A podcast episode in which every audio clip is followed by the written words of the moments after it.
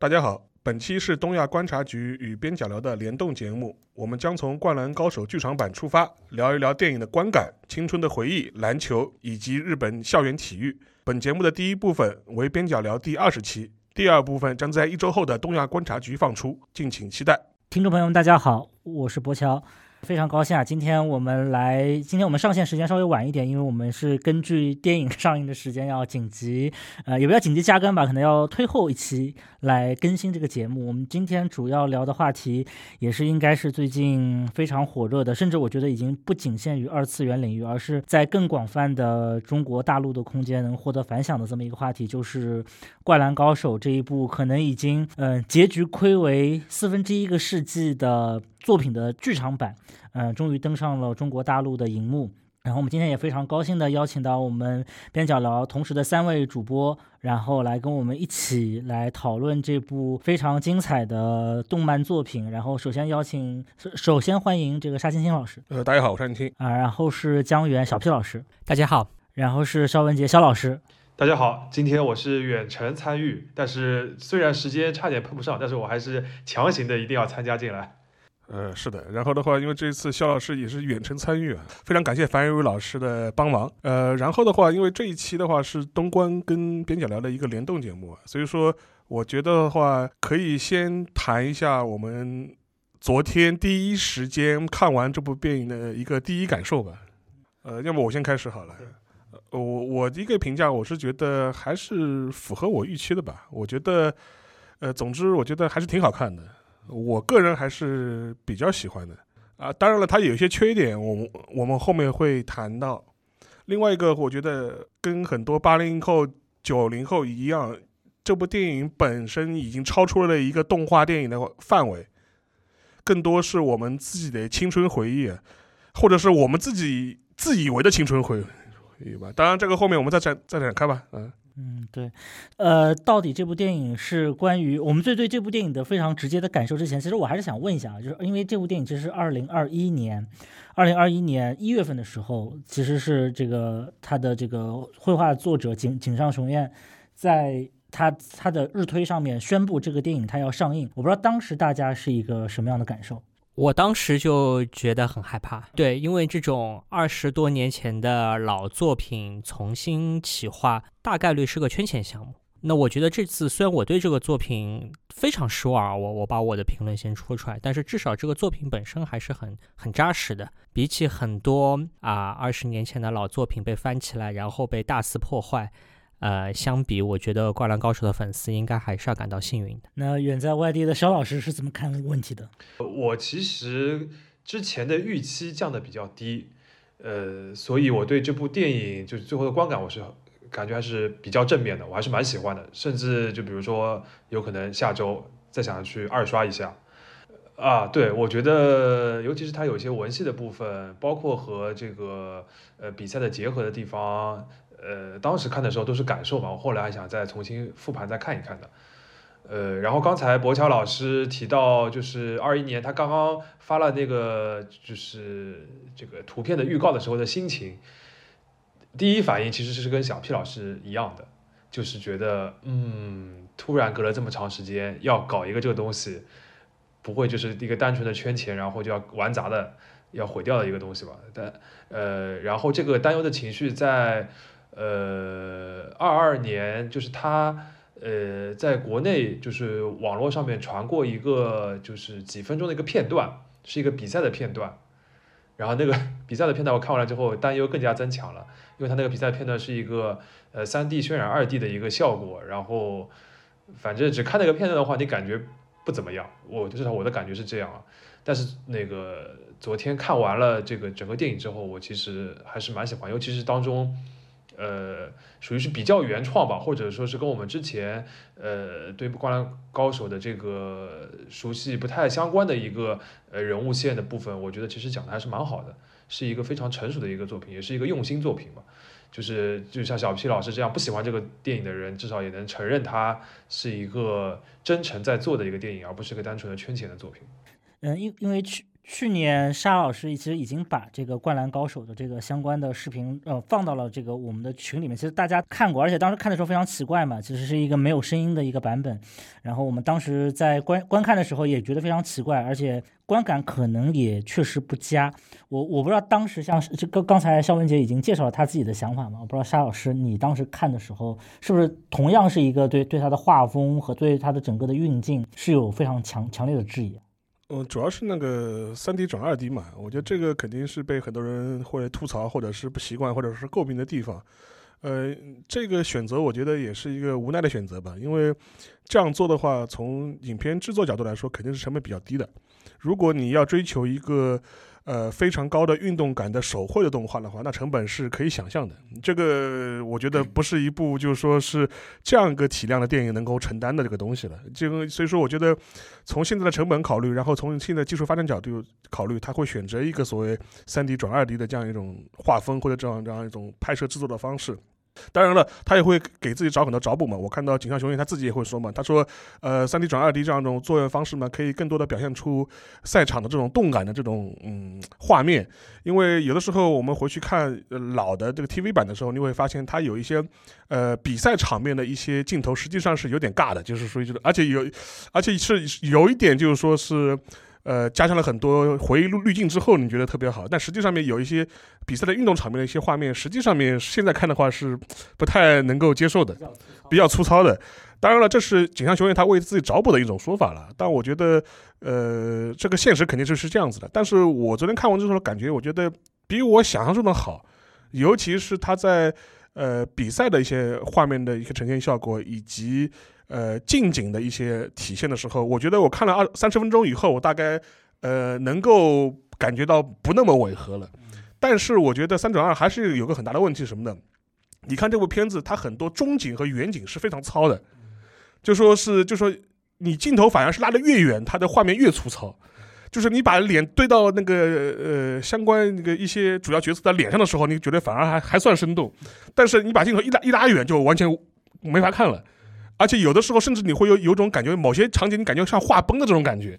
呃，当然了，这是我个人感觉了，我不知道其他各位怎怎么看了。不过在就是说这个，我们在具体讨论一些细节前啊，我还是想跟大家就是就是我就大家能不能用一句话来就是评价一下，就是你觉得这部电影好还是不好？因为就比如说像非常著名的这个芝加哥的影评人这个罗杰伊伯特，他曾经做过一档电视节目，就是他和另外一个影评人两个人，两个人就是。每一部电影，大家没有任何躲闪的，就是用呃大拇指往上翘还是大拇指往下翘，这个非常极端的两极评价来表达心中的好恶，然后用一一句话吧来说自己对这部电影的一些观感。然后要不就是江源小皮，你先来，就是你你当然我就已经知道你要说不好了，但是你你就说一下你的理由。呃，我个人对这个片子的观感是八个字，就是我很难过，得不偿失。不是说它不好，但我觉得是一部非常得不偿失的作品。OK，好，我们之后会来细聊啊。然后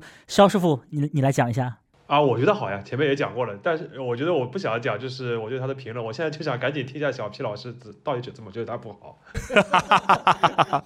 我我觉得啊，我个人的观点是，这部作品大家可以和《新世纪福音战士》的新剧场版去提一提。我要先铺垫一下。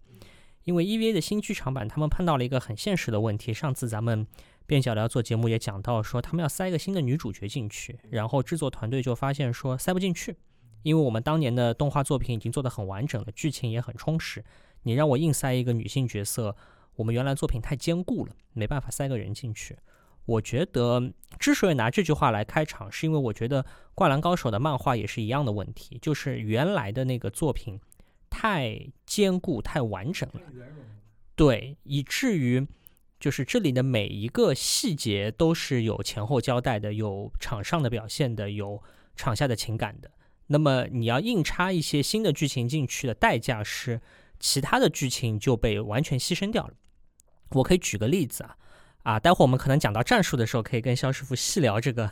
湘北篮球队的这个篮球战术。我可以举个很简单的例子，开场的时候。啊，湘北队的第二个进球和第三个进球都是三井的三分。大家如果看过电影会知道，这两个三分都是赤木刚宪做了个掩护，把这个三井寿对位的防守人给挡住之后，三井寿出机会把球投进了。这个作为一个正常的篮球比赛而言，这个画面是没有一点问题的。而且如果大家去看，我特地去看了当时的漫画，漫画当中对于三井寿进的第一个球，它有一小格画面也是赤木刚宪挡人，三井寿接球投三分。但是如果大家看过《灌篮高手》的漫画的后面的剧情的话，其实我当时乍一看到这个画面，我就觉得苗头不对。原因是因为赤木刚宪为三井寿做一个 掩护，让三井寿可以得分，同时赤木刚宪能够放下他个人的做球队王牌的尊严，然后包括两个人之间的配合，这个在后面的漫画当中是一个非常特定的剧情，而且这个剧情是很打动人心的。这是一个。跨越三年的约定，说他们当年高一的时候如何配合不起来，到了高三的时候，在这场比赛当中，终于能够完成一开始想要的配合，这些东西都是有交代的。但是如果说我们在这场比赛电影的时候上来就是，哎，赤木刚宪不是懂怎么做掩护吗？赤木刚宪帮三井寿做掩护，不是做的挺扎实、挺好的吗？那后面的整段剧情就消失掉了。实际上，我们看到后面的剧情的时候，果然就是这样，就是。啊，到了比赛真的原来漫画当中有这个高潮部分的时候，赤木刚宪帮那个已经油尽灯枯的三井寿去做这个很绝望的挡拆，然后三井寿接球把三分投进的时候，那一刻的这种情感的爆发，或者说人物的这种这个这个成长的完整性就已经完全被损失掉了。所以呢，我觉得啊，这个看和谁比啊？如果说《灌篮高手》的剧场版作为一个普通的一个动画电影，我觉得。非常好，给个七十分、八十分都没有问题。但是如果说和原作的漫画相比的话，我觉得这个的损失非常的大。因为原来的漫画当中，我们可以看到流川枫的顿悟和升华，啊，赤木刚宪的一个顿悟和升华，三井寿有很多很坚强的、很坚韧不屈的这种画面。所有的这些东西，在我们现在的这个啊剧场版当中，其实是看不到的。所以说呢，我我昨天晚上特别难过，然后在那个豆瓣上面刷那个豆瓣的。时候看到有有一个朋友说：“哎呀，这个流川枫好帅啊！”那个看了电影感到很激动。然后我在下面的留言就是：“对，没错，这个剧场版电影里面流川枫是很帅，但是漫画比流川枫帅多了。就是求求你赶紧去看漫画吧！这个漫画里面对流川枫最后开始传球的那段的表现是非常有感染力的，而不是我们在电影里面看到说哦，流川枫被传给赤木刚宪如何如何，好像没有什么波折的这个。”故事就过去了。嗯，我觉得就是小 P 老师刚才这样一个体会，就是非常的合理。但是我觉得有可能就是井上雄彦本人想要达到的效果，就是 piss off 你们这群就是漫画原教旨主义者，呃，对吧？呃，因为就是包括他的一些采访当中，他也明确的表示了，就是说，呃，首先他先确定了我要以宫城良田这个在原作的漫画以及动画版里边，呃。就是湘北里边可以说是最没有存在感的，或者说是故事描述最少的一个角色作为主角。他先定了这个前提之后，然后再来考虑如何在山山王战这个就是就是大决战当中，把他这个人物的故事和这个比赛怎么穿插在一起。同时呢，又要兼顾一些别的角色的一些他们的故事人物的弧光。那么这个兼顾其实就是取舍。然后小 P 老师刚刚举的那个赤木。呃，刚宪的一个成长的过程，包括流川枫成长的过程，就是被他舍掉那个部分，我觉得可以这么理解，是不是？呃，然后那个，呃，但至于怎么看这个事情，我我觉得小 P 老师不用过分难过，因为是这样的，就是你知道，我们哈利波特的粉丝对于电影版也是一样的心情，就当年我看到电影版的时候，包括我跟那个就是哈利波特那个播客的主播婉莹也聊过，就是一个电影版拍那么。长长的一本书，尤其是《哈利波特》到了后面第四、第五、第六、第七本，每本的这个篇幅都是很长的。它就一个三个三个半小时、三个小时的电影，就删掉了很多很多我们非常喜欢的一些细节的剧情，呃，配角的一些故事线，包括一些那个细节的场景都删掉了。然后我们就想，啊，以后再也看不到一个活的、真的一个描述这个世界的作品了。哎，今年 HBO。过了十几年之后，人家拍剧版了，所以你不要急，就是 再过十几年，讲不定，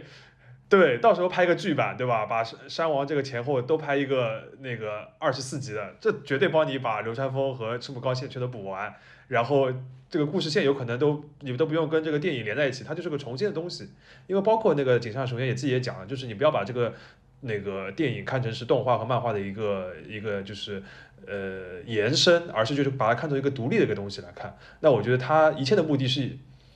对新灌篮高手、新假面骑士是吧？所以我觉得就是在这样的一个前提之下的话，我觉得小皮老师说的很对，但是这有可能就是他的目的，就是你是被他舍弃掉的那个，就在情节上他舍弃掉你喜欢掉的那些东西，然后从受众上他舍弃掉的就是你，对你只是有可能不会再二刷三刷了，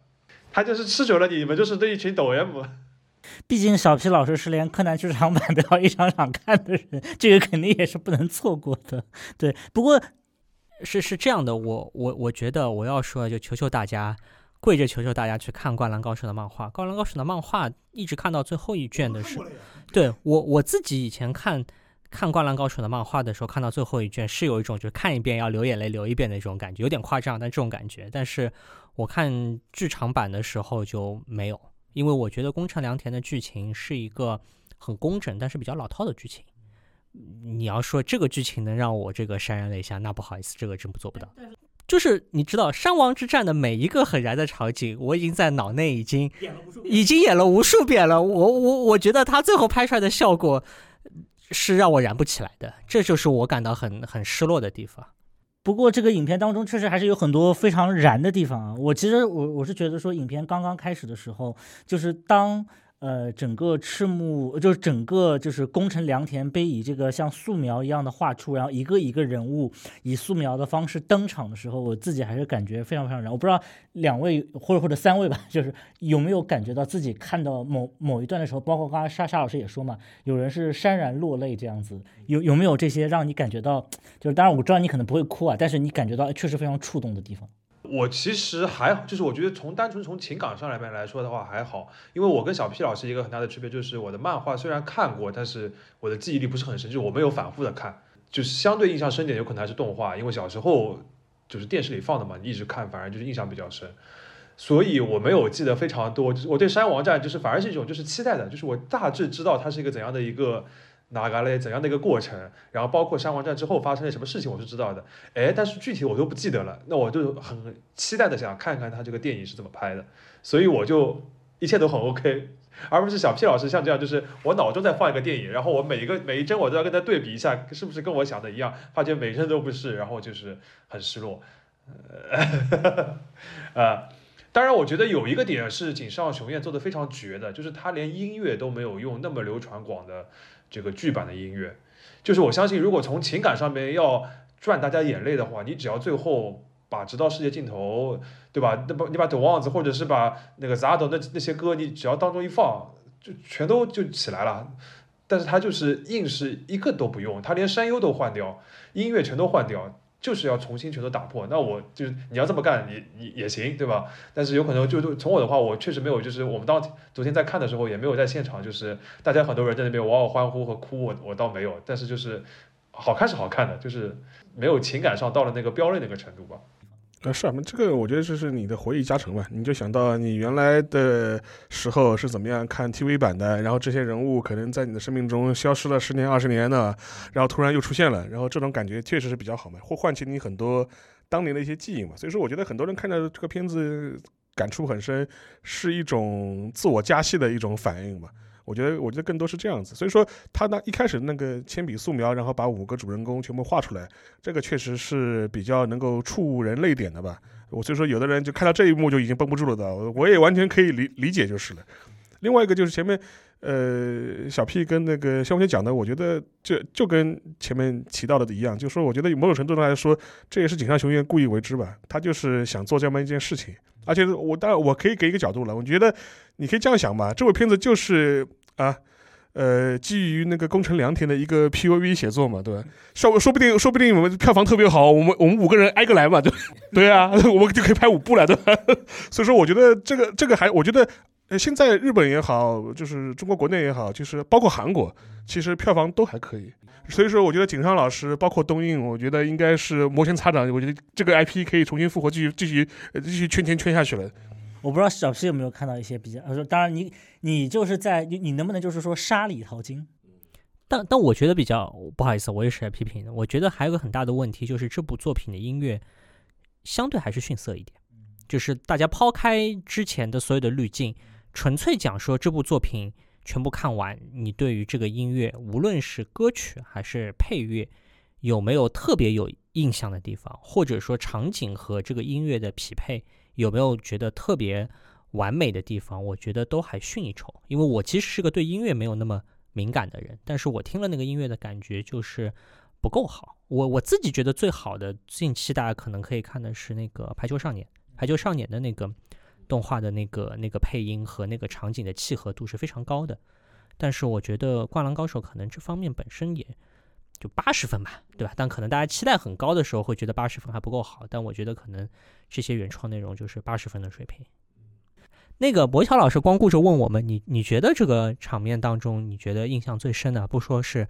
泪泪水还是感动吧？你觉得印象最深的场面是什么样的？其实印象最深的其实就是开场那个时候，就是我其实是唯一的，就是在就是手绘素描那一个一个人物鲜活的走出来，然后甚至还没有上色的时候，然后伴随着比较这种就是摇滚的这种鼓点声，这个是我觉得就是会有一种好戏即将开场的感觉吧。然后我是觉得这一幕是。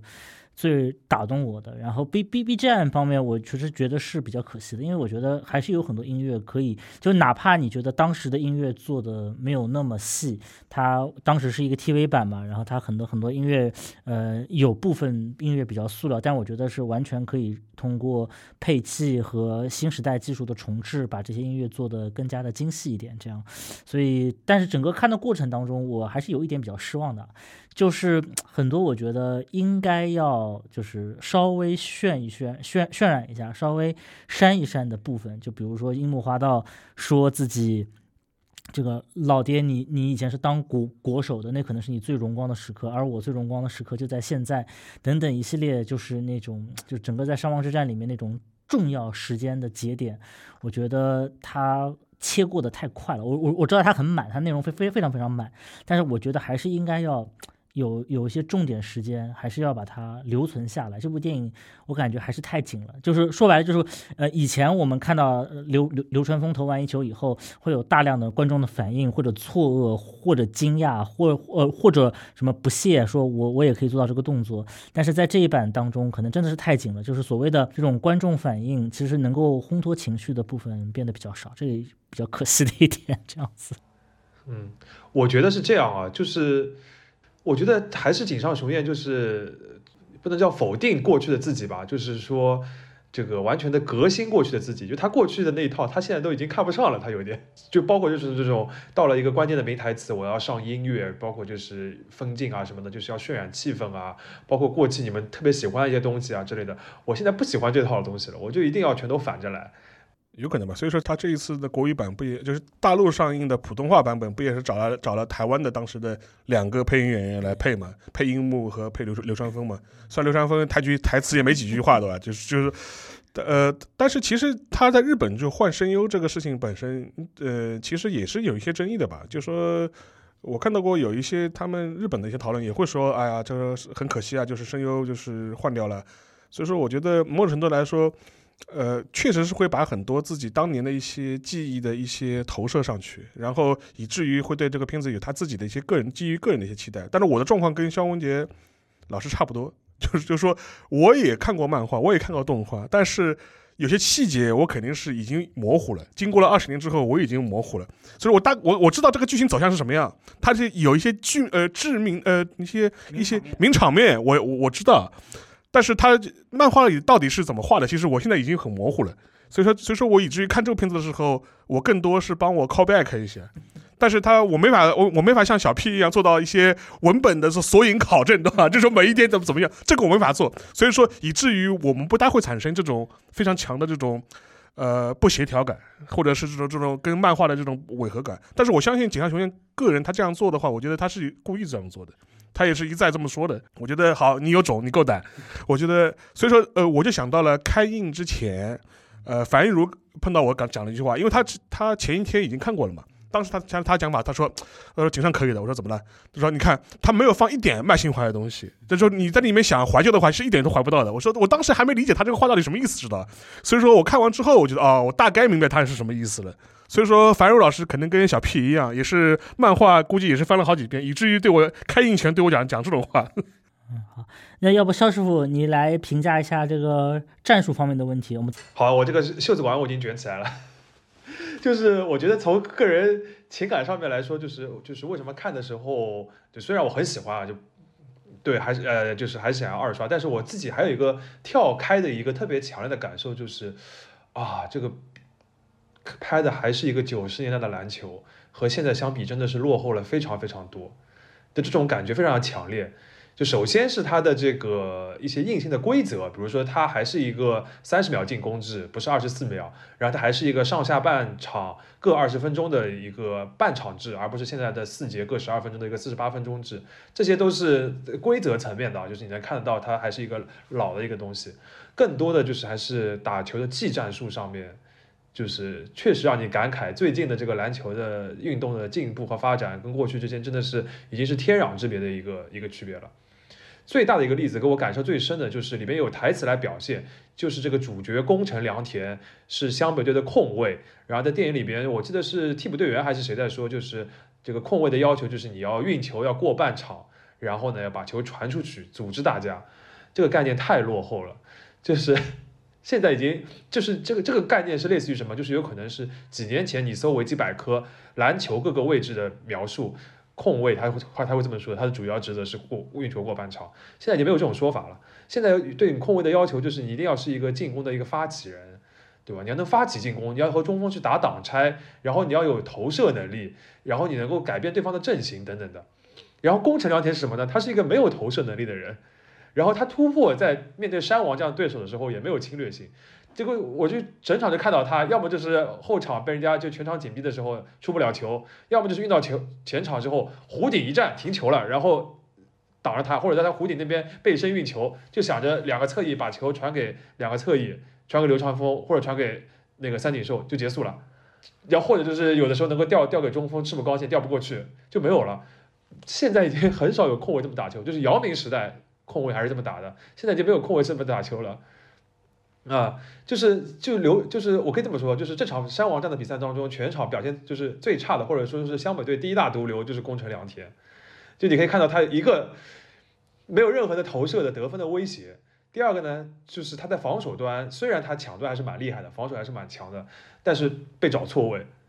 因为他的体型过于的小了。就算对方的这个身经，这个同样是后卫，都可以在体型上压制他。他们有的时候还打错位，就直接打打他，都有打进球的。就是他在防守端也是个漏洞百出的人，就是他是一个没有防守的德拉那个追梦格林，你们知道吧？这是一个不应该上场的一个水平。就是呃，所以我就就就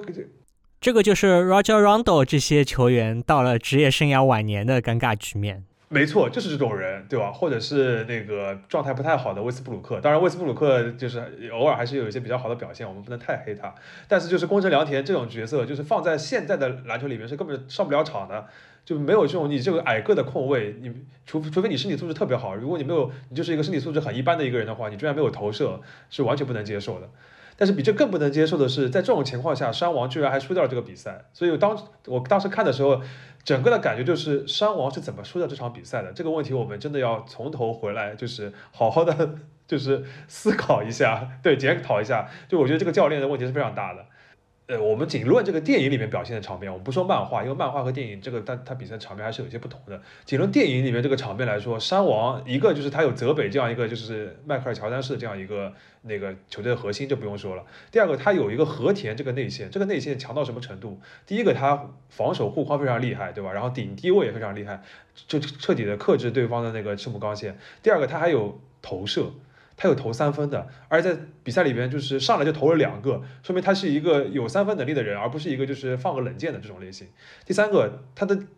运动的速率、运动的能力还非常强，他还能突破，这是什么呢？这就是一个现在米尔米尔沃基雄鹿队的内线，这个大洛佩斯和字母哥的结合啊，这这是一个 MVP 级别的一个人物，然后这个教练不用的，就就让他一直在那边防守不打的。根本就没有发挥出这个特别强的一个强点的能力。我是想，如果就是这个泽北跟大和啊，对，跟和田整场就阵地战这边打挡拆的话，就直接把赤木刚宪玩死，好吧？就是把流川枫也玩死。直接打爆，就是哪有什么还就是靠全场紧逼拉了点分，然后在阵地战居然被那个湘北队就把这个分追回来了，这种事情就是不可想象的。然后那个教练还在一副运筹帷幄的样子，我看到气都气死了。但说到这个，我倒是可以插一嘴，对，就是虽然说那个《灌篮高手》有很多的场景是很九十年代的啊，比方说它的四个五个位置的这个定位非常的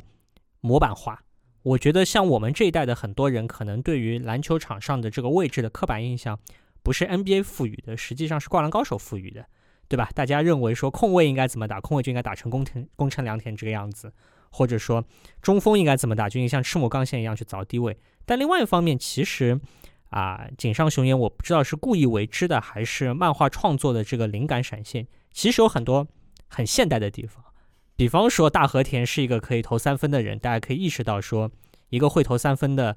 大中锋对在比赛当中对对方的防守阵阵型的摧毁作用有多强。比方说，他在这个比赛当中，我们讲之前的剧情，先到这种控球的前锋吧，或者说组织前锋，实际上在当时的 NBA 当中也不那么多。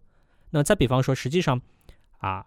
井上雄彦是个很注重三分球的人，当然他注重三分球的原因是要。使得比赛的这个逆转，或者说他那个戏剧性变得更强。你两分两分追，这辈子分都追不上，但是投三分可以搞得更加有戏剧效果。但是至少从结果上讲，我觉得井上雄彦对于三分球的这个重视程度，或者这个在比赛当中的这个重视程度，实际上比当时的 NBA 可能还有过之而无不及。没错。对，但是因为 NBA 这个发展的太快了，就是现在来看，这个井上雄彦这个对三分的理解已经不够看了。就你看这场这个山王战就可以明显看出来，湘北这边绝对第一球星就是三井寿，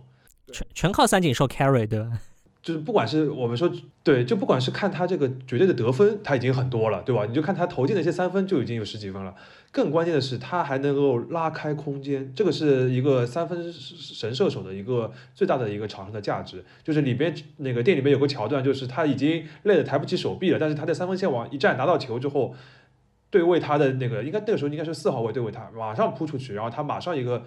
传球传到内线给赤木刚宪，他就篮下得分了。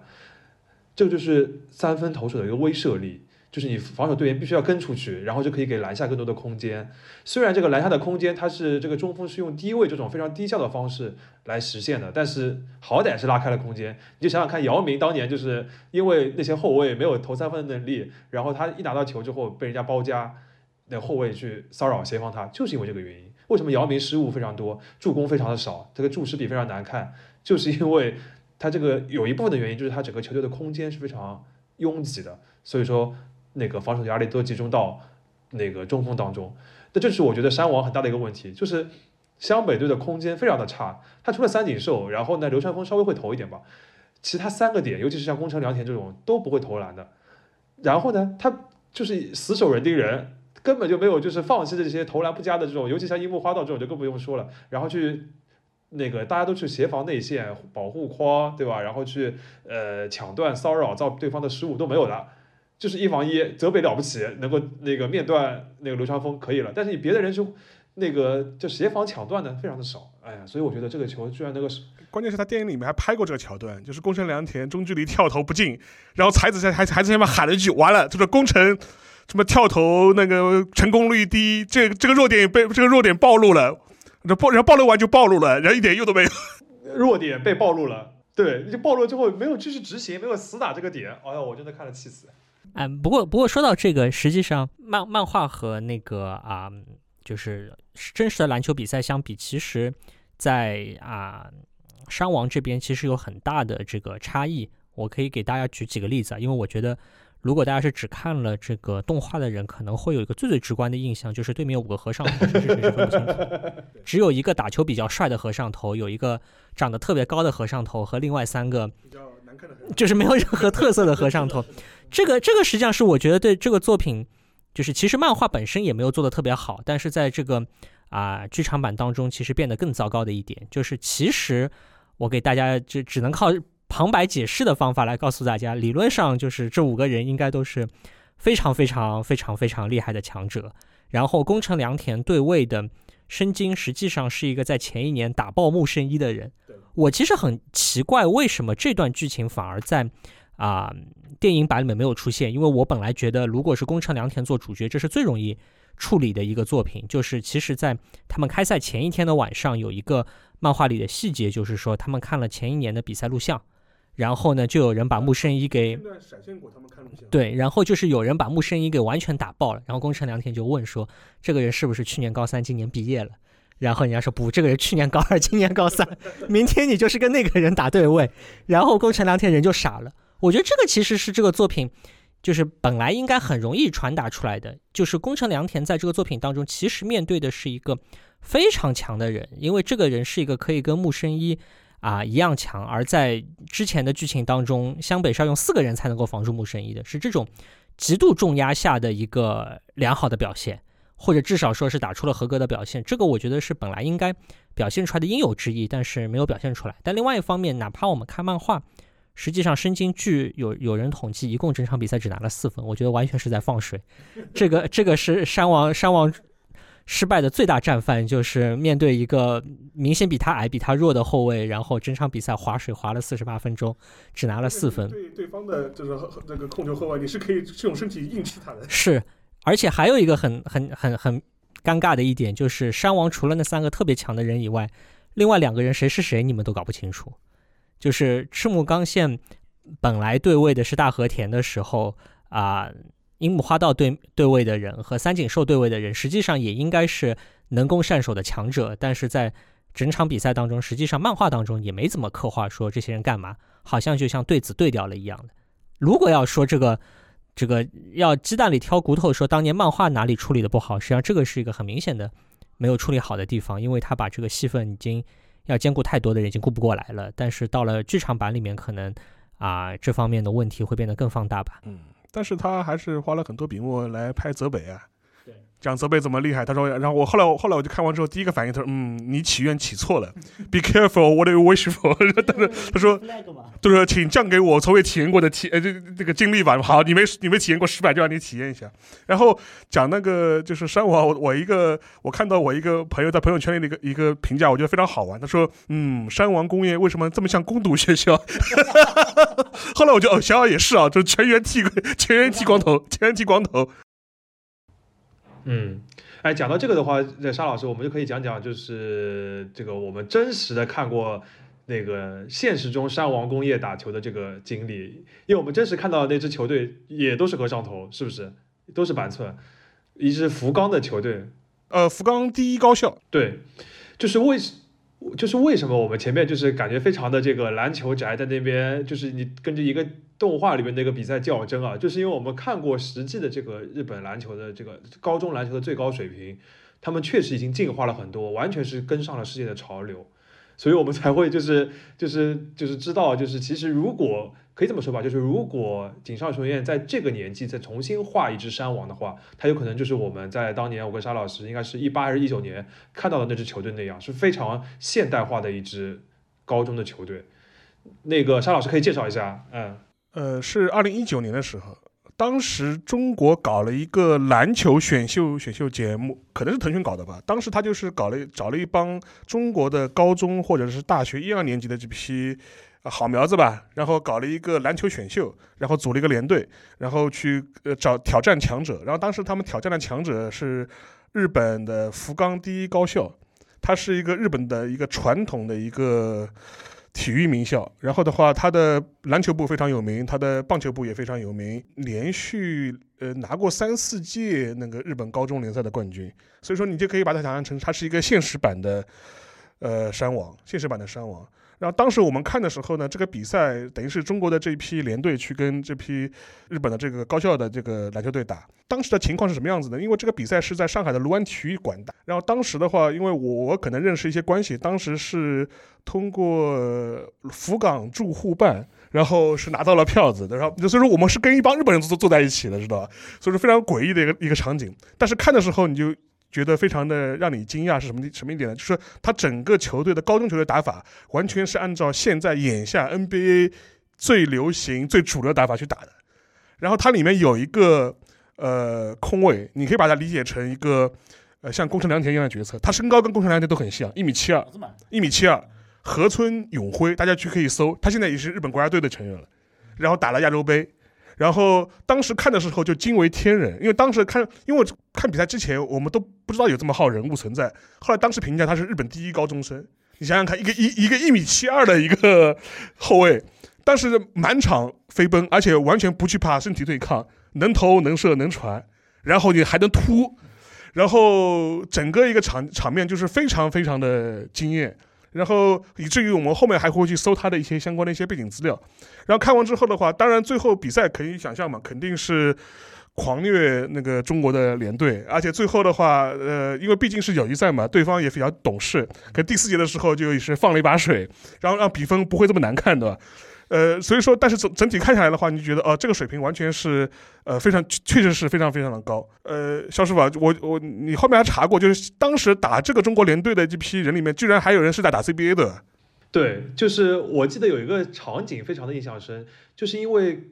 那个国内的这个观众啊，有很多都是这个综艺的粉丝，这些小球员的粉丝，所以他们在比赛之前都觉得就是应该是中国队肯定赢的。为什么呢？就是因为在而且身而且身高优势大。对，因为第一个，他们的体型都比日本的那些大。你像那个河村永辉那个控卫一米七二，他们那些什么呃那个中，就是除了有他们有一个就是规划来的一个那个就是黑人的一个中锋以外，别的也都是大概一米八左右的那种不高的。然后中国这边呢，个个都很高，而且能跑能跳。赛前热身的时候，他们就一个一个在那边练扣篮。然后日本的那边呢，就是非常日本的那个球，对那个综艺好像名字就叫什么，这就是灌篮还是什么的，我不记得了。然后日本队那边呢，就在那边就是很普通的那边练投篮，然后大家觉得哎呀这个不行的，打不过的。结果一开场就是我第一个日本队进攻那个回合，我就把我震惊了，就他们迅速的这个控卫在湖底那边持球了，然后侧翼和锋线马上就落位底角。投站在三分线，然后呢，中国队球员根本没有意识到，然后他们就随便传给一个底角的一个人，就直接投进了。然后之后就是一直都是打一些非常成熟的一些非常讲究空间的，然后每个人都能投射的一些阵容、一些战术。偶尔呢，再派这个那个黑人的中锋上去再碾压一下对方，就就直接就就就拿下了，就是毫无还手之力。我印象最深就是刚刚沙老师讲到的，呃，中国那个那个球队这这边呢有一个内线的核心叫李洪权。那场比赛已经算是中国这边发挥比较出色，他身体素质非常强，是一个内线大前锋的一个位置。但打到后面，他不知道是体力那个出现问题，还是就是不凑巧，跟这个我记得就是跟何聪永会有一个正常的一个碰撞之后。他就崴脚了，然后就受伤了，就下去了。然后这个李洪权呢，后来两米零五吧，他应该是两米零五左右，然后跟一米七二的一个对抗，而且那个何聪永辉那一米七二的选手是看上去很瘦的，但是这个对抗其实完全就你你只要看了那个比赛你就知道是个什么样的一个程度。现在这个李洪权后来他去了美国大学里面打球，现在回到国内，今年就开始加入上海大鲨鱼篮球队，然后做一个内线的替补打。当然也表现得很不错啊，但你可以对比一下，就是之前我们讲到的，就是呃这个福冈这支球队里边的这个核心河村永辉，不仅是进入了，也是同样进入了这个日本的这个职业篮球，然后也打了这个国家队的比赛。我看他最近一次就是那个世界杯的亚洲预选赛，他打伊朗这支球队，就是过去的亚洲冠军啊，就中国跟伊朗打也现在也能打赢，但是呢赢的不多。然后日本那场呢是这个河村永辉第一功臣拿下十五分。然后这个日本队是把那个那个伊朗是横扫这个草虐的一个局，就让我感觉到就是他们怎么说呢，就是都是一个连贯的一个过程，你知道吗？就我那个时候看到的时候就印象特别的深，我就马就是看到那个新闻的时候我就想到山王，然后因为那个时候已经灌篮高手的比赛都就是这个电影都已经宣布了嘛，我就是脑子里边有这样一个种子有这个印象，所以对比的时候我就会呃时不时的会。回想到现实当中我们看到的山王是怎么打球的，就会感觉到，哎，最近还看了一个采访，就是采访何松永辉，当时就问他，他说，你最近有针对力量加强训练吗？结果何松永辉的回答我觉得非常厉害，他说，在亚洲比身体，我觉得我不会输，然后相反，力量是力量是我的优势，我的问题是是如何处理身高。对，当然这边我们不是说什么，就是这些日本的这个球员就现在就是比中国的强啊什么的，因为那场比赛毕竟还是一个表演性质的、友谊性质的一个比赛，然后中国那个联队也是一个临时组建的嘛，然后里面也还是有一些蛮有天赋的球员，但是我们想说的就是，就是这个技术潮流的进步啊，就是和就是因为我们这次讲到《灌篮高手》，就会让我印象非常的深刻，就他们打的是一个符合现在潮流的一个在不断进步的一个东西。我相信，如果就是漫画中的山王，就是这个山王工业这个学校这个球队，他一直还保持在日本的一个这个高中联赛的一个豪强的位置的话，他肯定会逐步的进步。像泽村啊，像包括大和田这些人，他们如果放到现在的话，他们肯定会按照现在的这个打球方式来打。但是不是反过来说，如果这些人他到了现代以后，呃，学会了这套新的打法，很战很先进的战术，那其实湘北队其实真的就是一点机会都没有了呢？那湘北就是那就看安西教练了。就是如果他安西教练没有与时俱进的话，那你看 NBA 有非常多这种过去很厉害的教练，像波波维奇这种过去大家就就至今就国内的球迷都认为是非常强的一些教练，其实早就已经理念过时了，成绩上也已经支撑不下去了。所以就是最近的这个篮球的进展是非常多的，就我们稍微补充一个非常宅的一个视角啊，那我觉得就是有了这个视角之后，就是为什么我想重新又再回二刷一下《灌篮高手》，我就想回去看一下战术细节，战术看一下战术的，这球打的不合理，这球打的不不合理，这球打的不合理，对，不合理，不合理。对，然后让默默默默默还有投射能力，在外飙飙三分的。对对对，我我其实昨天是有认真看过看过战术的，我是真的看，但战术实际上。应该这样说啊，井上雄彦当年画战术的时候，还是画的比较的啊细致和认真的。而且呢，啊，我们这次看这个剧场版的时候，其实还是能够看出很多这个跑战术的痕迹。尽管这个战术还相对来讲比较的过时吧，但至少还是一个有板有眼的战术。不过，我觉得如果以现在的标准来看，湘北这个队伍的话，我觉得就应该把木木换成呃，把宫城良田换成木木，然后让流川枫持球打大核心，打四十八分钟，打完拉倒。也不是不能赢，对吧？啊，对，而且我觉得就是讲回这个比赛，我觉得就是还是要表扬一下樱木花道的，就是他就是刚才讲三井寿是湘北第一球星，呃，我觉得樱木花道肯定是第二功臣，绝对的，因为他这个前场篮板的这个能力实在是太强了，就前场篮板这个东西对于一个球队的进攻是多么的重要，在樱木花道当中体现的就是淋漓尽致，这个也充分说明了为什么樱木花道的这个原型罗德曼。作为一个不会投篮的一个人，就是然后身材这么矮的人，居然能够在这个公牛队在 NBA 立足这么长时间，就是因为他的进攻有这个前场篮板这样一个招牌的技能，实在是对球队帮助太大了。你多抢一次板就多抢一次回合数，一次投篮的机会，对于这个球队加持实际上是非常非常厉害的。那前面第一毒瘤是工程良田，那第二毒瘤是谁？是不是流川枫？这个毒这个毒王，当然是流川枫，绝对是流川枫啊！对。就是我在比赛里面，就是那个那个过去看那个动画和漫画的时候没感觉啊，就是现我当场的时候看到那个那个电影里面出来，就是流川枫居然传球了，我脑子里面想的是，这个人居然不传球的吗？就是你作为一个，就是你作为一个得分后卫也好，或者是这个这个小前锋也好，反正就是侧翼的一个主攻手，你没有传球，然后一股脑就只靠突破的话，那你对手太好防你了，对不对？因为你没有传控的贡献嘛。你这个进攻的价值、改变阵型的价值都打不出来的话，那你突破有什么用呢？人家在底就是内线就是这样，如果两个人来，就是一个大和田，然后那个还有那个大胖子一起来协防你，你怎么办呢？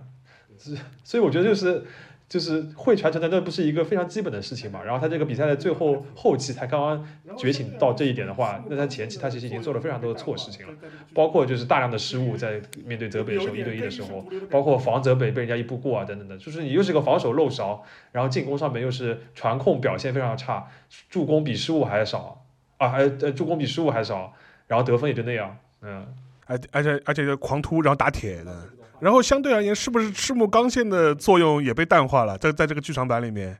对，因为这种传，因为传统的这种比赛，他们毕竟还是一个中锋核心的打法嘛。但是你这个低位其实是一个非常吃个人能力的一个一个一个一个进攻的发起方式。然后赤木刚宪在打弱队的时候，就是包括我们现在可以看到很多的这个呃第，就是一些学校学校的比赛里边，大中锋还是很管用的。但你一旦碰到比你强的时候，你会发现你这点身材的优势，由于你这个技术还不够成熟，或者说是那个球队的配置等等问题，你根本发挥不出来的。因为真正那个达到一个高峰的这个低位的能力是非常非常罕见的。就像姚明啊，包括现在我们看到的什么恩比德啊，什么过去奥尼尔这种球员是非常非常罕见的。就是有可能一代就出一两个，大多数的人那些就是大大家脑海中已经忘记的一些非常差的一些中锋在那边都打低位，其实都是不可接受的。那赤木刚宪的话，有可能，呃 对奥拉朱旺其实奥拉朱旺其实低位能力就是非常的弱，就是大家不要觉得他进攻很厉害，他其实低位不强的。呃，所以就赤木刚宪有可能就是正好碰到一个比他强的对手，那他打就是对虐菜不行，对吧？你碰到一个厉害的你打不过，所以就是现场的表现其实也很有问题。嗯，说到赤木刚宪，我倒是补一句啊，因为这个又要给大家解释一下，这个作品当中其实有一段啊被弱化的情节，就是其实在呃漫画当中，本来赤木刚宪分到的戏份是这个作品当中很重的一部分，就是有一段非常非常挣扎的剧情，就是赤木刚宪有一个很强烈的欲望要。把球队扛着身上往前走，但是呢，他的这个进攻其实是担不起他的这个这个这个责任心的，所以导致的结果就是啊屡败屡战，屡战屡败。这段在啊电影当中有一点交代，但是呢交代的不是很清楚，所以后面才会有一个啊赤木刚宪的这个顿悟，就是说啊这个比赛其实只要整支球队赢就可以了，不一定一定要靠我自己，你可以相信队友，或者说为队友来做配合，来使得这个。啊，整支球队的这个成绩能够达到更好的一个效果，那这个这个很遗憾了，我觉我觉得这也是一个小小遗憾，在剧场版当中其实看不出来，所以我觉得在大家的印象当中，赤木刚宪还是一个非常可靠的、非常强的一个一个非常可依靠的球员，但实际上在这个打山王的比赛当中，赤木刚宪的作用也是至少在进攻端是相当相当负面的作用，而且呢，我这里有两个个人的吐槽，这个不限于这个。这部剧场版，我觉得大家可能以前都不太发现。第一是赤木刚宪是一个比樱木花道投射能力还要差的人。樱木樱木刚樱木花道是尝试过有很多投篮动作，但是你从来没有看到过赤木刚宪在比赛当中投篮。他只在篮下篮下扣篮，所以这哥们也许低位脚步还不错，但是这个人的投射能力肯定是非常非常值得怀疑的。那那那那更加是奥拉朱旺了。是。那另外还有一个。我觉得可以借这个赤木刚宪聊一聊的一个很有趣的话题啊，就是我们很多的呃球迷看球的时候很容易是唯结果论，就是结果好一切好，结果好啊，大家做的每一件事情都是好的。我觉得赤木刚宪这个，这是我最喜欢拿赤木刚宪举例子，说什么叫结果好一切好。大家如果熟悉《灌篮高手》剧情的话，想一想，如果是在咱们看到这个作品的剧情年的前一年，就是赤木刚宪读高二的那一年结尾。你要评价赤木刚宪是个什么样的球员，他得到的评价一定是非常非常负面的。一方面，这个技术很糙，不会投篮，这个啊只会在篮下这个扣篮。但更重要的是，赤木刚宪是一个。把球队搞得非常乌烟瘴气的人，对吧？你想象一下，大家如果是这个新浪或者虎扑的小编，来来来挤兑赤木刚宪，肯定说他又把这个球队里面的第一王牌三井寿给排挤走了，又放任这个球队里面出现了很多这个打架啊、这个黑斗殴啊这种黑社会的这个事情，然后呢又没有办法把这个球队凝聚在一起，然后呢自己在这场比赛当中呢一个人拿了很多分，但是呢这个球队又是一个赢不了的比赛，然后呢。你想想啊，大家如果是熟悉这个老早年间这个这个虎扑的这种话术，就会想说，他肯定会说，哎呀，有安西教练那么好的教练，对不对？有这个三井寿那么好的球员，都不能把你赤木刚宪给 carry 起来，可见你是多么大的一个毒瘤。但是同样的一个人，其实一模一样的剧情放到第三年的时候，好像那些缺点都会消失，对吧？这个很很苛刻的性格就会变成很严厉的性格，很很很死板的、过于有责任心的性格，可能就会变成真的是一个很坚强、很坚韧的一个性格。所以我觉得，我我我其实很喜欢拿赤木刚宪举例子，就是说大家不要好像比赛赢了一切都好，对吧？那比赛一旦输了之后，好像每个人当中的很多性格上的特质啊、技术上的特质都会变成这个。啊，失败的罪魁祸首，然后谁是这个队伍里面责任心最重的人，反而变成一个最被最被批评、最被骂的人？我觉得这个是很很很不公道的事情。这这这只是借了赤木刚宪这个话题来来来说一说这个我的一个个人见解。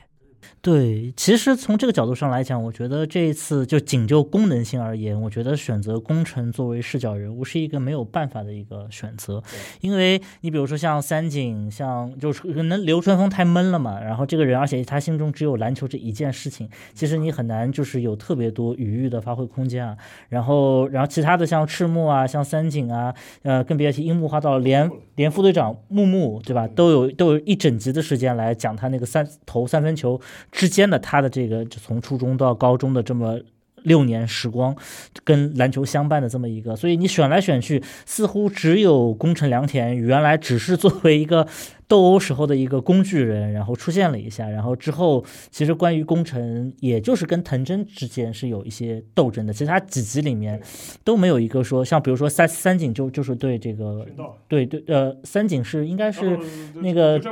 对流川枫对仙道，然后三井是在那个他们打那个四分之一决赛的时候对对上了那个藤真健司。带带领的那个翔阳队的时候，他有他有一个要投三分来追追分的这么一个个人的这种这种历程的这种刻画，所以工程似乎就就是是一个没有办法的选择。我我觉得他也是想了很久啊，我我估计啊，他可能真的是每个人都试过，然后最后发现不太成功啊。所以这边就是会会有个问题啊，就就就是这么多人物都被弱化了，我觉得大家有没有心里面觉得非常可惜的？被弱化掉或者戏份被删减的很严重的这种人物，有啊，晴子呀，小皮呢？我觉得我我跟那个肖文杰老师观点不太一样。我觉得这个湘北篮球队最主要的这个 MVP 是流川枫，就是 对这个流川枫是一个在球队搞搞不定的时候能够提供硬解法的人。在球队搞不定的时候，你把球给他，他好歹给你，他好歹好好歹好歹给你可以带点带点分来。所以说流川枫打的毒是一个。我我刚我刚才没有机会讲，是个没有办法的事情。就是你与其让宫城良田 在远端投一下，你还不如让流川枫多投两下。我觉得，我觉得这个这个可能是个更好的选择。呃，我觉得就是我们要要分开来看，你是单单看这一场比赛，还是长期的来看？如果你单看这一场比赛的话，其实应该是樱木花道。单场 MVP，单单场 MVP 应该是樱樱木花道。当然了，就三井寿的三分很重要，这个这个肯定是没有没有错的。但问题是，也就很明显嘛，就是说是如果没有樱木花道上来，就是说把这个比赛节奏给做一些改变的话，我觉得，呃，整个大势还是这样子的。所以说，但是如果你长期拉开来看的话，我觉得，呃，湘北篮球队的 MVP 是谁？我觉得这个不太好说。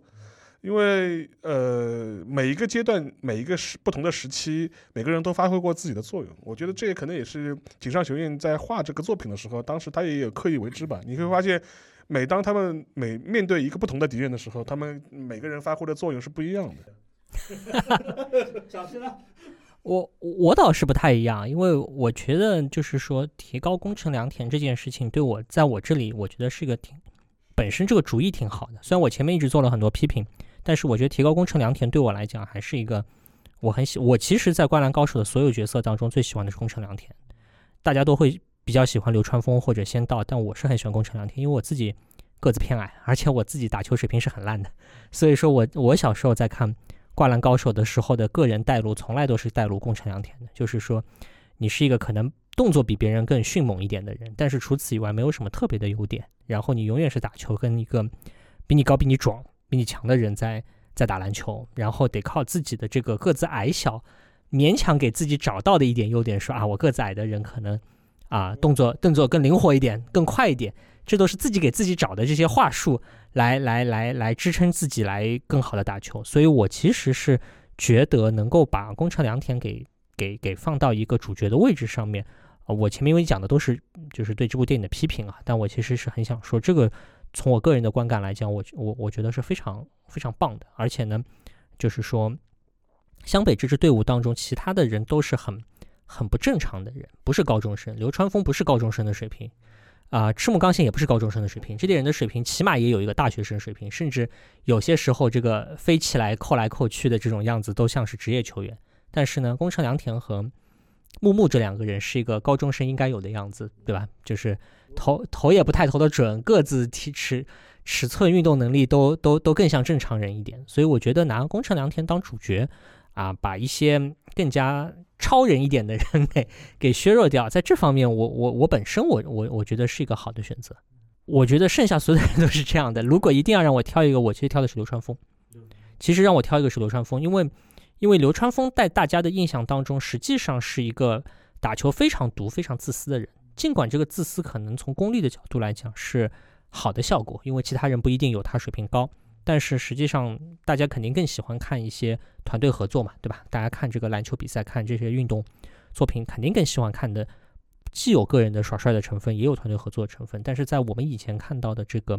啊动画片里面，流川枫其实从头到尾都是一个很自我的人。但是呢，流川枫的这种从自我变成一个啊团队合作的一个转变。在很大程度上是在这个剧场版的剧情当中给补完了的。那他有很，他其实这当中有一个镜头，我我要说，我我其实每个镜头我都背得出来。他当中有一个很重要的镜头在作品当中被砍掉了，就是流川枫开始会传球了之后，其实改变了场上的局势。然后呢，樱木花道就觉得流川枫会把球传给他，就站在自己最擅长投篮的那个位置等四十五度等那个球。然后流川枫的那个时候已经就是风生水起了嘛，对吧？这个这个已经把泽北给吃掉了，泽北已经防不住他。流川枫有一次自己突破的时候撞到了樱木花道，就撞到了。然后撞到了之后，然后所有的人都觉得说完蛋了，流川枫肯定要骂人了，因为他现在正打打的正嗨，你这个。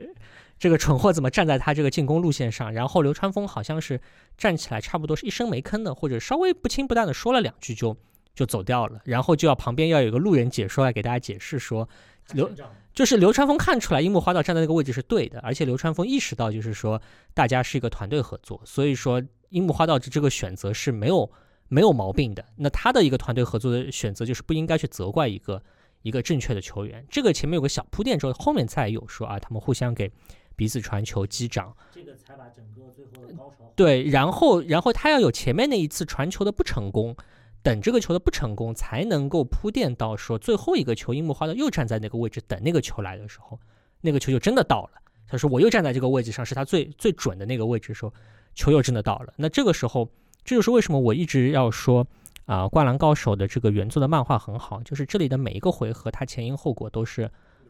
有铺陈的，都是扣得上的。我我我一个球，我可以告诉你之前是怎么样，之后是怎么样，为什么如何如何的体现了人物的情感。我每个回合都能这么讲，这是我觉得啊漫画好之处。但是很遗憾的是，这些东西至少在我们这部剧场版当中是看不到的，所以大家会觉得流川枫。哦，他会传球了又怎么样？对，这个也是我的感觉，就是这部就是除了个别的回合以外，就大部分的回合你可以看，就是理理论上来讲，在真实篮球场景当中，大部分的回合应该是被看成是一个独立事件啊，除非出现受伤的情况。但是你毕竟是一个影视剧作品嘛，你必须要有一些起承转合、人物弧光以及这个高潮前面的铺垫，在这方面，就是你你其实不满于的就是在。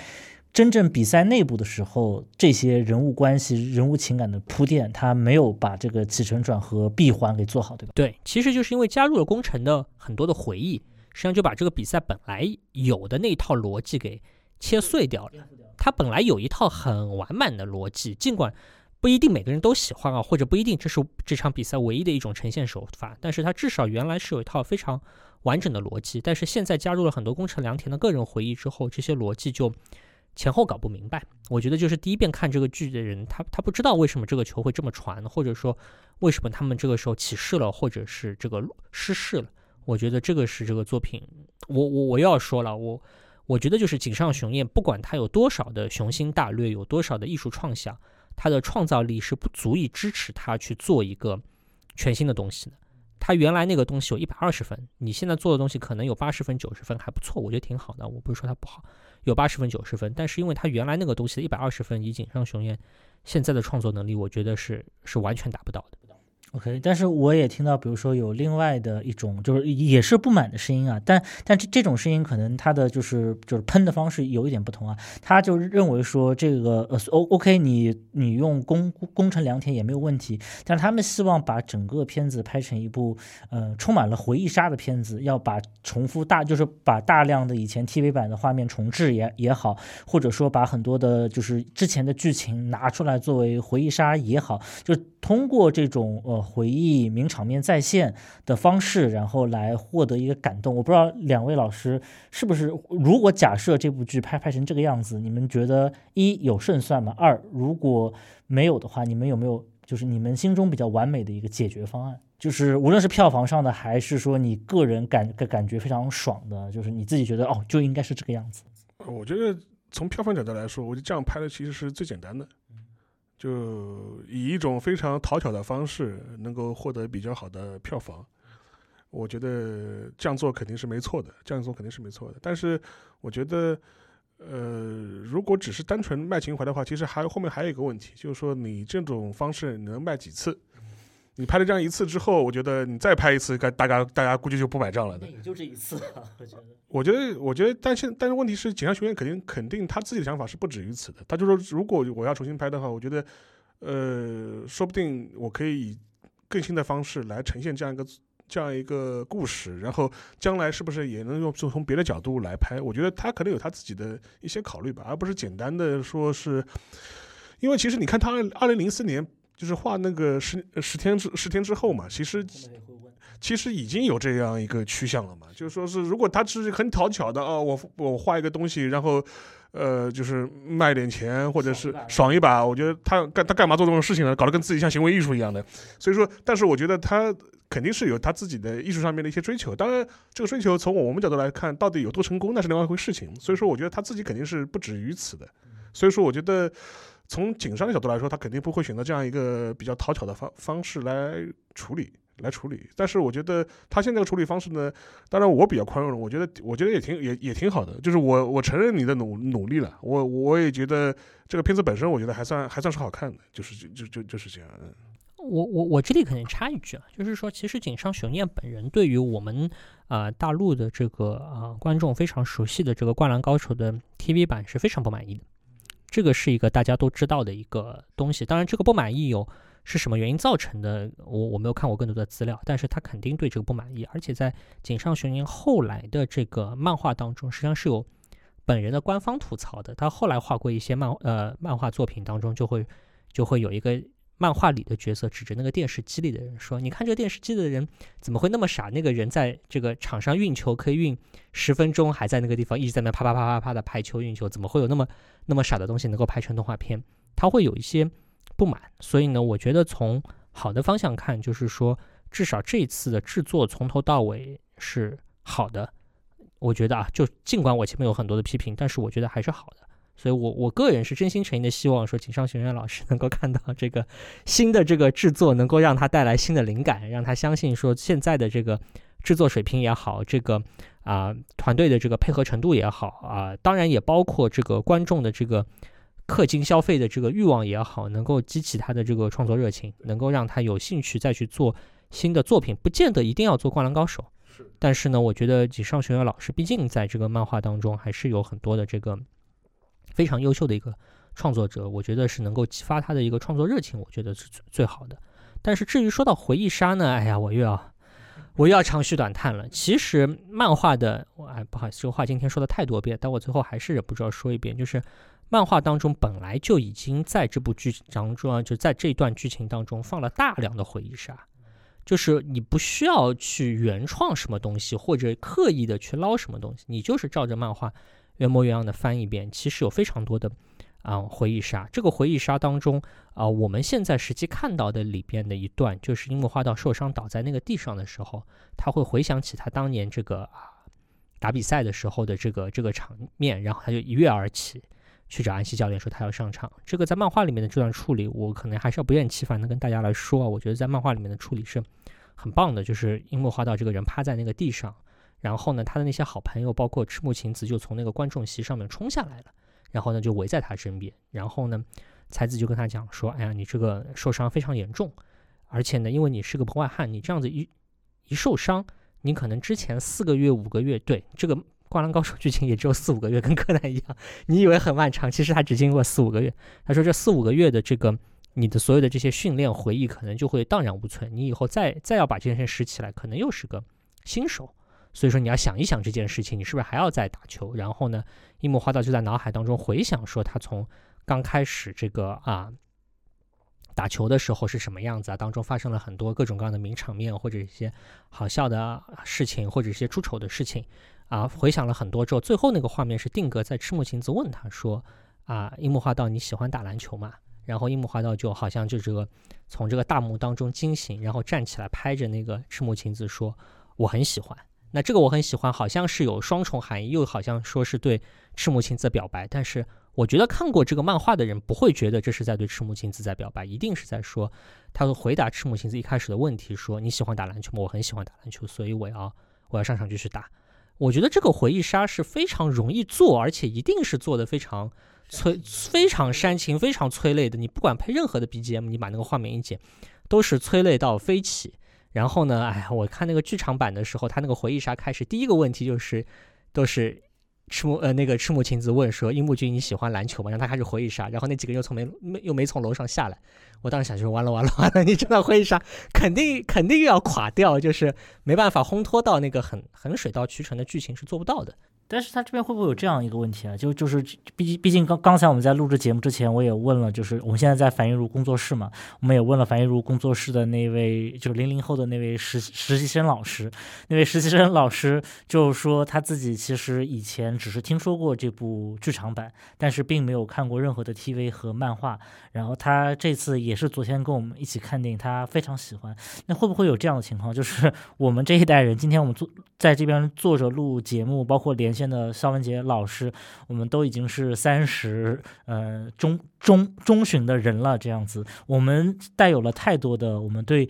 已有原文本的呃，你说像比如说像小皮老师这么深刻的，或者像我和沙老师这样子的，只是一个可能十五年前二二十年前的记忆的这么一个有大量的文本经验支撑的，和一个可能一个新观众只是拿这个东西当成是一个二三十年前在我出生之前就已经存在了十来年的一个作品，然后他嗯。现在重新有一个剧场版上映了，我来看一看，它不具备那些大量的原文本知识，它会不会这两两者之间的冲突，使得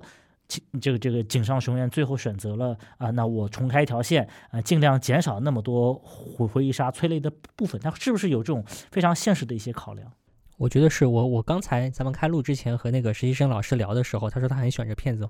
我当时听得特别高兴。我觉得特别高兴。我觉得就是这个片子最好的效果，就是说它能够吸引这个啊新的观众、新的爱好者。我们这种啊爱好者，讲白了是不值一提的。我我我我一我自己可以沉浸在对于这个作品的很无穷无尽的这个缅怀之中，但是我自己很清楚知道，这只是一个单纯的个人爱好啊。录个播客，咱们这个口嗨两句，我可以不厌其烦的跟大家来讲这个话。但是说到底，这只这这种人是。不不太有价值，也不要不太有价值吧。就这这只是这个很庞大的观众群体当中的很小一部分人。那么这个作品能够得到更多的人的爱好，尤其是之前没有看过的作品的人，第一遍看了之后觉得好，觉得精彩，我觉得这才是我我特别开心，我最开心的事情。是可以看出来，小皮老师对这部作品投出了非常多的个人感情。对对对，好。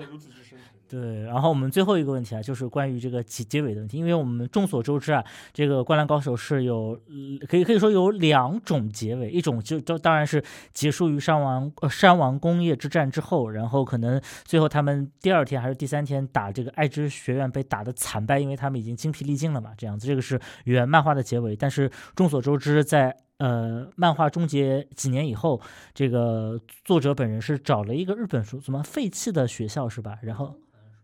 对废弃的高中，对，然后找了黑板，然后他画了整整的可能几面黑板的画，然后而且只在黑黑板上放十来天，是吧？然后这个整个的这个叫做十日后，就是讲这个他们这个终极之战十日之后发生的事情。然后那个画画的非常隽永啊，就是每个人都在干着各自的事情啊，什么鱼柱在钓鱼，赤木在干啥，然后钓鱼，先先到在钓鱼。哦，对，仙道在钓鱼，然后鱼柱在可能在做饭。在制止仙道钓鱼。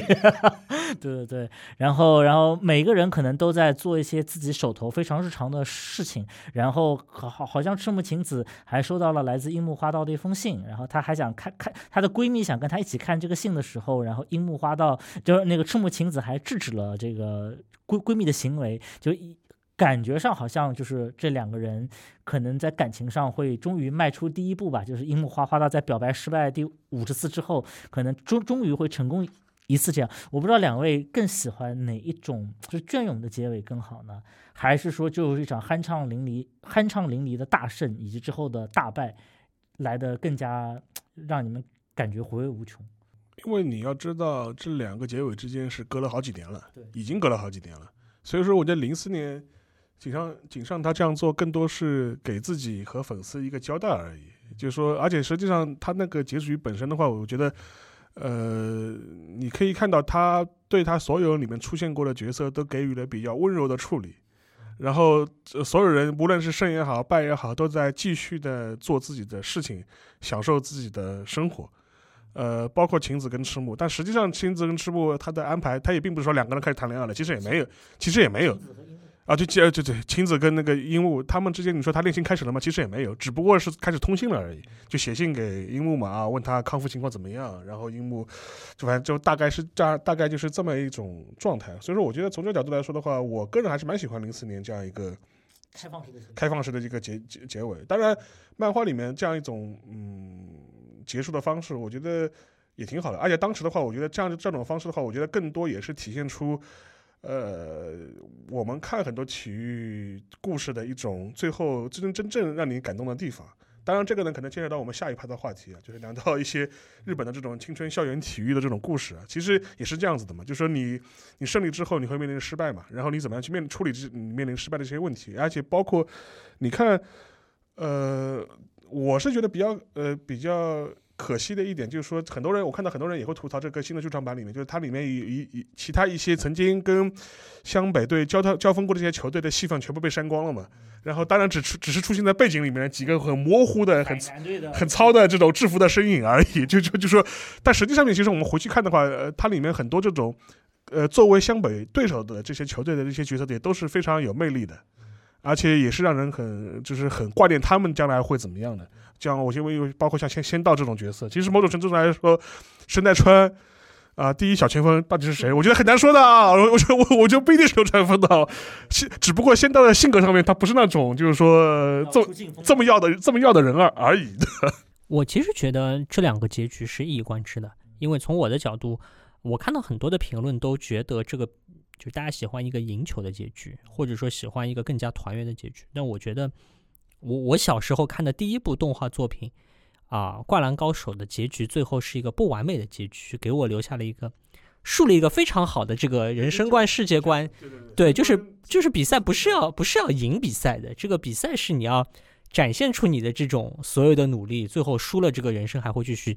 体育比赛也还会继续。我我我一直喜很喜欢这个这个结局，有很多讲了很多理由啊，说什么编辑又如何如何啊，井上雄彦又如何和。编辑部怄气啊，又有甚至有很多这种自己脑补出来的阴谋论啊。我其实觉得这个结局是很很很棒的。我觉得这个对于大家看待体育比赛也好，看待自己的人生也好，我觉得都是一个很好的一个很好的一个教育吧。当然没有那么说说的好像有点崇高，但我觉得就是这是个很好很好的一个故事结局。对，就是人可以输，但是他不能被打败，就是这种感觉会来的比较强烈啊。呃，也感谢听众朋友们这个一一一个多小时啊，听我们一堆有两有两至两到三位篮球宅的这边的碎碎念，以及小皮老师这个长达可能四十多分钟 对这部剧场版的抨抨击啊。然后我们下一趴将会在这个东亚观察局这边，然后我们聊会聊一些更广阔的问题。而且插一句啊，就说是小皮老师虽然是在抨击对吧，但是。爱的是如此之爱的很深沉的，所以大家就说就是哪怕你再骂对吧？对，还大家还是掏钱还是去看吧。小皮老师是真金白银 花了自己的钱，然后第一第一天就就去看了，然后今天又过来跟我们在这边一起探讨，也是让我感到就是我的朋朋友圈确实也是都刷满了这这样子的跟我一样的这种中。中中年男性以及少部分中年女性啊，他们都特别是很多在国外的，你这个话很危险哦，对对对对，对对对，不少不少不少。然后其实能看出来，大家在看电影前就已经做好了要发朋友圈的这个准备。然后包括我自己也未能免俗啊，嗯，确实是这部这部动漫在我们的人生历程当中扮演了太重要太重要的一个角色。好，那我们下一趴就。应该是在一周以后，请大家移步东亚观察局，然后我们将会就一些更广阔的议题呃进行探讨。好，谢谢大家。然后插一句啊，因为肖文杰老师因为有事的提前下线了。对，那那今天的节目到此结束，那就这样，拜拜，拜拜拜。